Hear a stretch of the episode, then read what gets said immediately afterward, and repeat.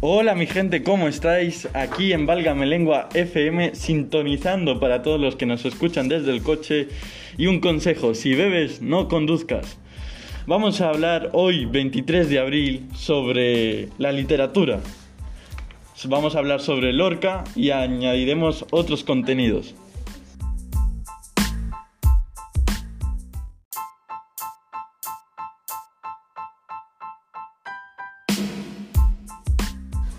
Feliz Día del Libro. Hoy 23 de abril se celebra pues, el Día del Libro, la muerte de Miguel de Cervantes, William Shakespeare y el Gar Garcilaso de la Vega.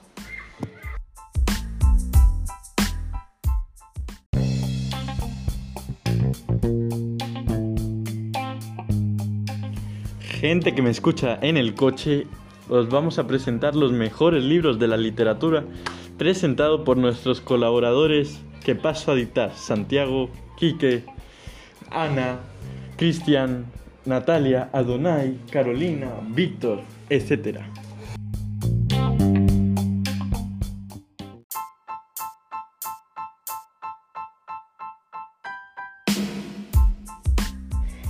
Bueno, pues yo voy a hablar del resumen de Lolita por el autor ruso Nabokov y transcurre a finales de los años 40 en los Estados Unidos, en el que nuestro protagonista, Humbert Humbert, nos narra su amor pasional prohibido hacia Lolita, una chica de 12 años de edad. Humbert, quien tiene 37 años, nos narra su historia mientras está en la cárcel, mientras hace un informe al tribunal terrenal que debe juzgarle. A partir de un suceso ocurrido en su, niñez, Humbert se siente atraído por niñas de entre 9 y 12 años, no humanas sino diabólicas, a las que llama ninfas y que solamente pueden ser reconocidas por hombres que son artistas y locos como él. Para él, Lolita es la perfecta encarnación de estas niñas. Para estar cerca de la niña, Humbert contrae matrimonio con su madre viuda, Charlotte. Cuando la madre quiere alejar a su hija de la casa, Humbert planea asesinarla, pero se ve afectado debido a un accidente automovilístico. A causa de la muerte de su madre, Lolita ya no es ninguna niña inocente y empieza a seducir a Humbert, pero sin corresponderle a su amor. Humbert, mediante la extorsión, compra su silencio. Durante un año, los dos viajan a través de los Estados Unidos, presentándose como padre e hija, para luego establecerse en el oeste del país durante un año. Cuando deciden hacer un segundo viaje, Humbert se da cuenta de que alguien lo sigue, pero hace caso omiso. Cierto día, Lolita desaparece y Humbert asume que su secuestrador, secuestrador es la persona que lo seguía. Humbert intenta localizarla, pero no lo logra. Tres años después, Lolita reaparece en su vida, pálida y sucia según sus palabras, casada y embarazada, negándose a volver a vivir con él. Humbert averigua el nombre del raptor, quien es su rival Claire Quilty, a quien busca y mata a tiros. En el prólogo del libro se averigua que Humbert murió de un ataque al corazón poco antes de que Lolita diera luz, ni más tarde Lolita falleció en el parto.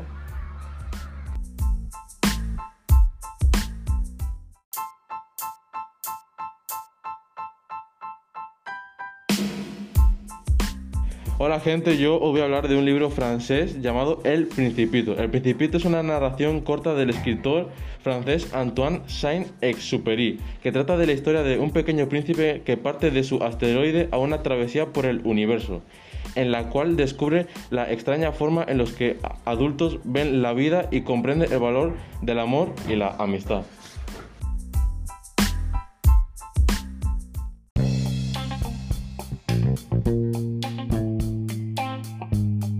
Hoy vengo con un libro de un autor británico llamado The George Orwell, 1984. Es una novela de distopía, cuya trama ocurre en Oceanía, un país dominado por un gobierno totalitario que mantiene en constante vigilancia a sus ciudadanos e incluso insiste en, espiar sus pensamientos para mantener el orden. La novela es una de las obras más icónicas del siglo XX por su denuncia de prácticas establecidas por gobiernos como los de Franco y Stalin, las cuales han sido adoptadas por muchos dictadores a lo largo de la historia.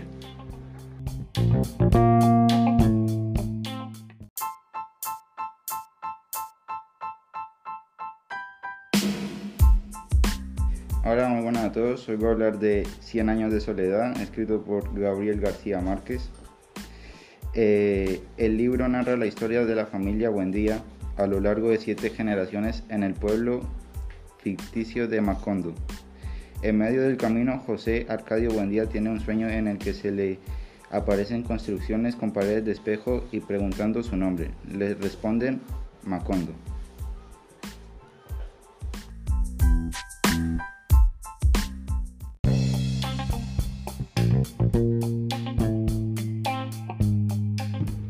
Buenas tardes. Hoy voy a hablar del libro El retrato de Dorian Gray, escrito por Oscar Wilde. En su taller, el pintor Brasil Hallward descubre su nueva obra maestra, el retrato de un joven extremadamente bello. Ese es Dorian Gray, y marcará la vida de Brasil para siempre. Tiene una sensación de que con Dorian comienza una nueva era en el arte. Por esa razón, Brasil se obsesionará con él.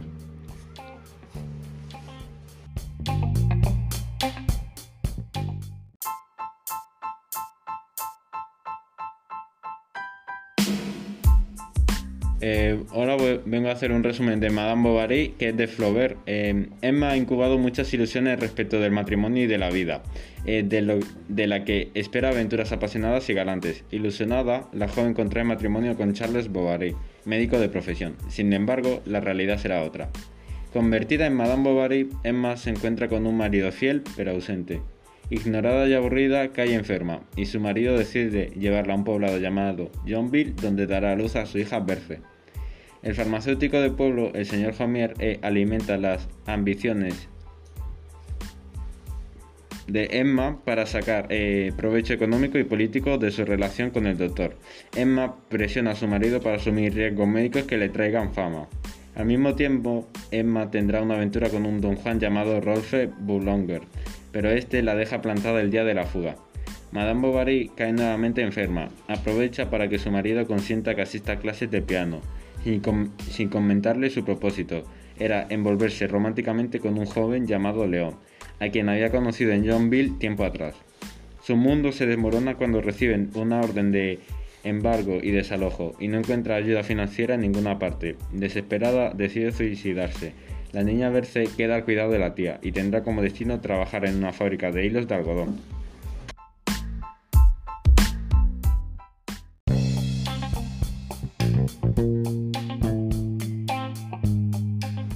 Buenas, os voy a hablar del libro Orgullo y Prejuicio. La autora es James Austen y es considerada el prototipo de la comedia romántica. Relata cómo una madre ambiciosa intenta casar favorablemente a sus cinco hijas en cuanto lo sea posible. Jane, la mayor y más bella, parece tener la mejor oportunidad con el rico y encantador soltero Brin Gley.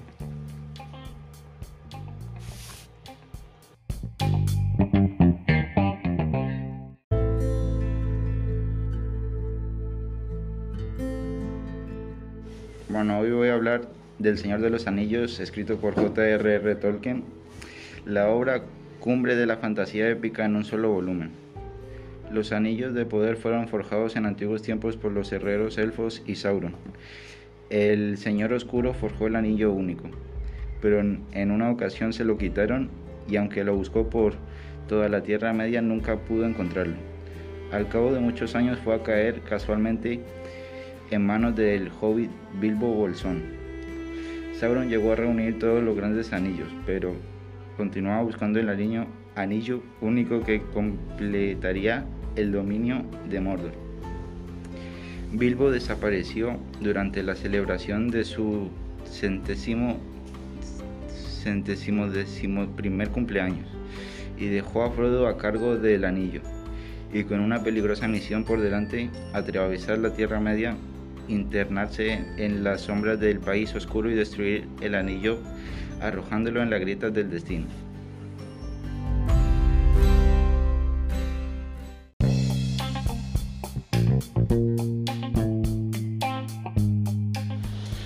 Gente, aquí vuestro presentador favorito os va a presentar un libro, Inazuma Eleven, para los niños que se lo lean. Es un libro de fútbol que hace mucho eh, fue uno de mis favoritos y lo recomiendo bastante. Bueno, empieza así, el resumen. Un equipo invencible de, de un instituto llamado Raymond. Era el mejor equipo de su torneo y su peor enemigo era la Royal Academy. el padre de uno de los jugadores murió accidentado en el autobús de cuando se iba a enfrentar a la Royal Academy, porque le quitaron los frenos el presidente de la Royal que se llama Ray Dark. Él fue el que mandó a dañar todos los frenos del autobús, donde el Inazuma Eleven murió. Ya está.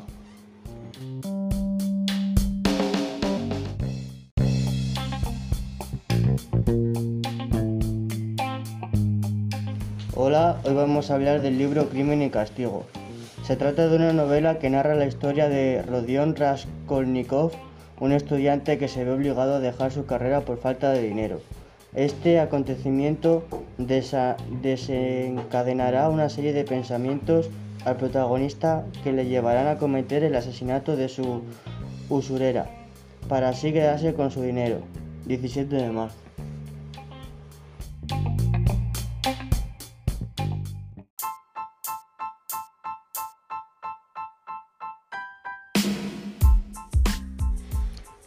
Voy a hablar de Don Quijote de la Mancha, un libro escrito por Miguel de Cervantes.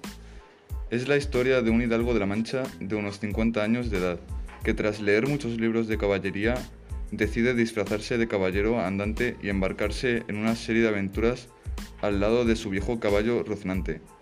Tiene como fin irse por todo el mundo con sus armas y caballo a buscar aventuras y hacer todo aquello que había leído, al lado de su escudero Sancho Panza, y poniendo en ocasiones en peligro donde cobrarse eterno nombre y fama.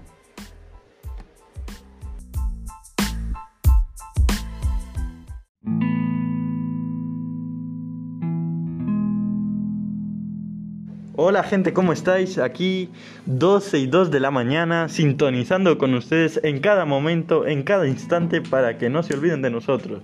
Vamos a hacer un especial sobre Lorca. Muchos los conoceréis, otros no, y aquí os voy a hablar de ello.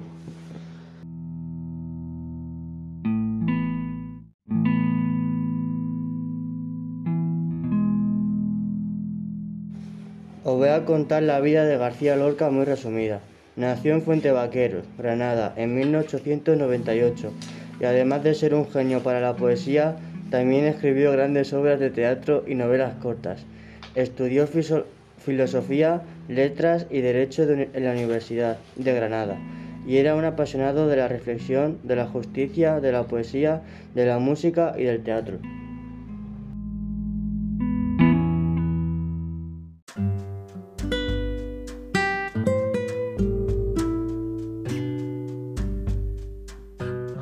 Eh, hola, soy Ana y voy a leer sobre el romancero gitano, el romance de la luna luna. La luna vino, vino a la fragua, con su polizón de nardos. El niño la mira, mira, el niño la está mirando. En el aire conmovido mueve la luna sus brazos y enseña lúbrica y pura sus senos de duro estaño. Huye, luna, luna, luna. Se vinieran las gitanas, harían con tu corazón collares y anillos blancos. Niño, déjame que baile. Cuando vengan los gitanos, te encontrarán sobre el yunque con los ojillos cerrados. Huye, luna, luna, luna, que ya siento sus caballas. Niño, déjame, no pises mi blancor almidonado. El jinete se acercaba, tocando el tambor del llano. Dentro de la fragua el niño tiene los ojos cerrados. Por el olivar venían, bronce y sueño, los gitanos, las cabezas levantadas y los ojos entornados, como canta la zumaya. ¡Ay, cómo canta el árbol! Por el cielo va la luna, con un niño de la mano. Dentro de la fragua lloran dando gritos los gitanos. El aire la vela vela, el aire le está velando.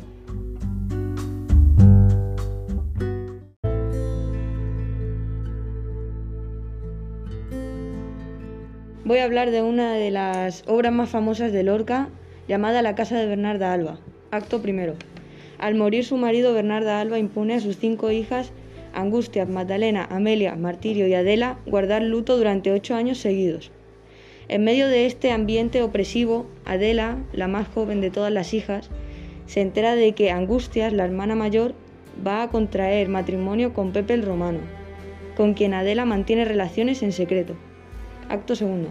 La Poncia descubre la relación entre Adela y Pepe el Romano.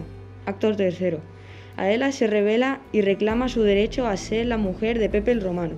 Bernarda dispara contra él y dice que lo ha matado, a pesar de haber errado su tiro. Adela, desesperada, sale corriendo y se, y se encierra dispuesta a quitarse la vida.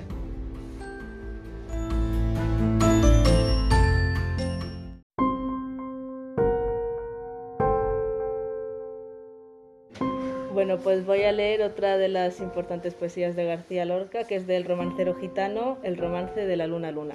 La luna vino a la fragua, con su polizón de nardos. El niño la mira, mira. El niño la está mirando.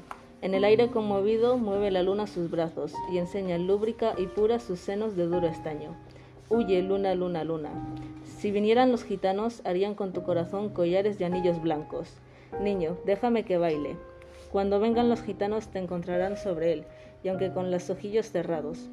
Huye, luna, luna, luna, que ya siento sus caballos. Niño, déjame, no pises mi blancor almidonado. El jinete se acercaba tocando el tambor del llano. Dentro de la fragua el niño tiene los ojos cerrados. Por el olivar venían bronce y sueño los gitanos, las cabezas levantadas y los ojos entornados. ¿Cómo canta la zumaya? ¡Ay, cómo canta el árbol! Por el cielo va la luna con un niño de la mano. Dentro de la fragua lloran, dando gritos los gitanos. El aire la ve la vela, el aire la está velando.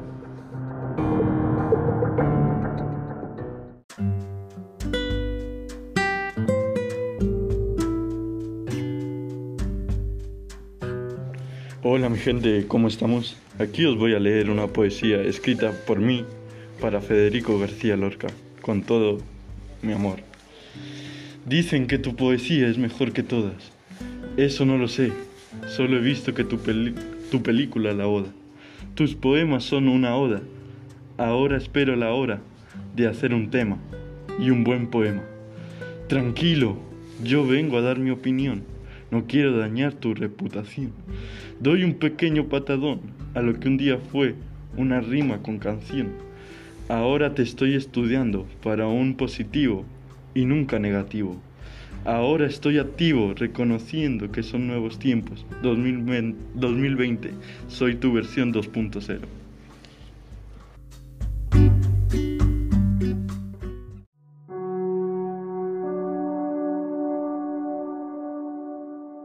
Hola gente, voy a hablar de Bodas de Sangre, el resumen. El argumento principal de la obra es el futuro matrimonio que unirá el novio con la novia, pero la tragedia está presente e impedirá que este matrimonio llegue a consumarse. La novia que guarda su amor por Leonardo en el olvido vuelve a, despertar cuando ve a su antiguo novio el día de su boda.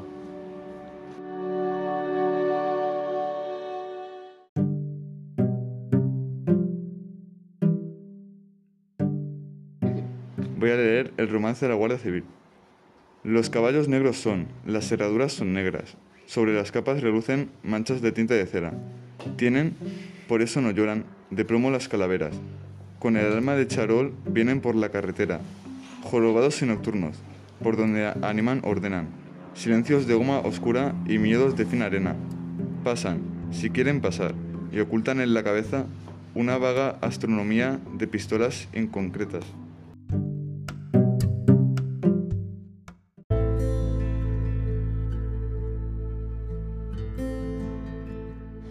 Miguel Hernández decide escribirle esto a Lorca el día de su muerte. Elegía primera. Atraviesa la muerte con derrumbosas lanzas y en traje de cañón las parameras, donde cultiva el hombre raíces y esperanzas y llueve sal y esparce calaveras. Verdura de las eras, ¿qué tiempo prevalece la alegría? El sol pudre la sangre, la cubre de asechanzas y hace brotar la sombra más sobria.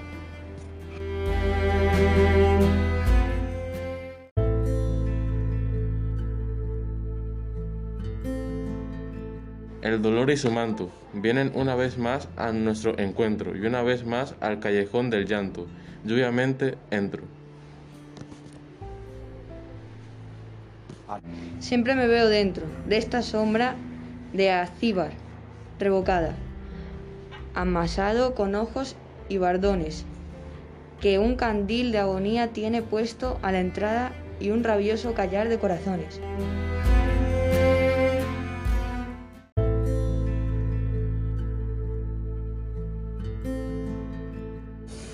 Llorar dentro de un pozo en la misma raíz desconsolada del agua, del sollozo, del corazón, quisiera donde nadie se me viera la vez ni la mirada, ni restos de mis lágrimas me viera.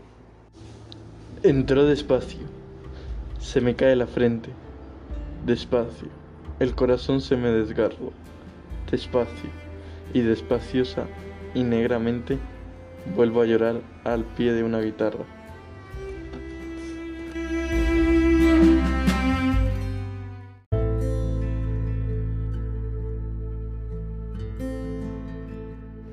Entre, todas, entre todos los muertos de Elegía, sin olvidar el eco de ninguno, por haber resonado más en el alma mía, la mano de mi llanto escoge uno.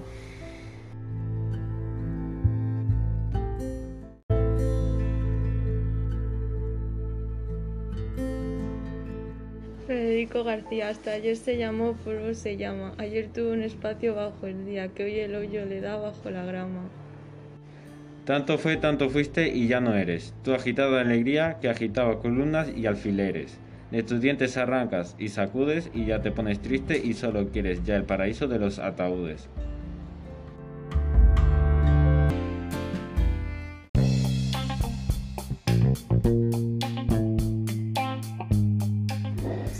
Eh, en el siguiente fragmento, Lorca va a hablar de su pueblo Fuente Vaqueros en Granada. Cuando yo era niño, vivía en un pueblecito muy cálido y oloroso de La Vega, de Granada. Todo lo que en, él ocurría y todos sus sentires pasan hoy por mí, veladas por la nostalgia de la niña y por el tiempo. Sus calles, sus gentes, sus costumbres, su po- poesía y su maldad serán como el andamio donde cuidarán mis ideas de niño fundidas en el crisol de la pubertad.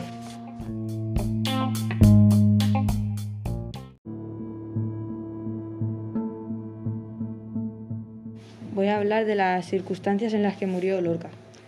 Eh, pues a Lorca lo acusaban de ser colaborador con los rusos. Fueron a por él a la casa de su amigo Pepe, el falangista. Pero por mucho que su amigo lo quiso ayudar, no valió de nada. Pasaron los días en la comisaría y lo trasladaron a otra celda, con tres personas más, que al parecer también estaban allí injustamente. Después de un tiempo y al ver que todo iba a peor, fue cuando Lorca se dio cuenta de que iba a morir. Así que comenzó a orar. Tiempo después los llevaron a unos terrenos vacíos, donde los soltaron y se prepararon para disparar. Y así murió Lorca.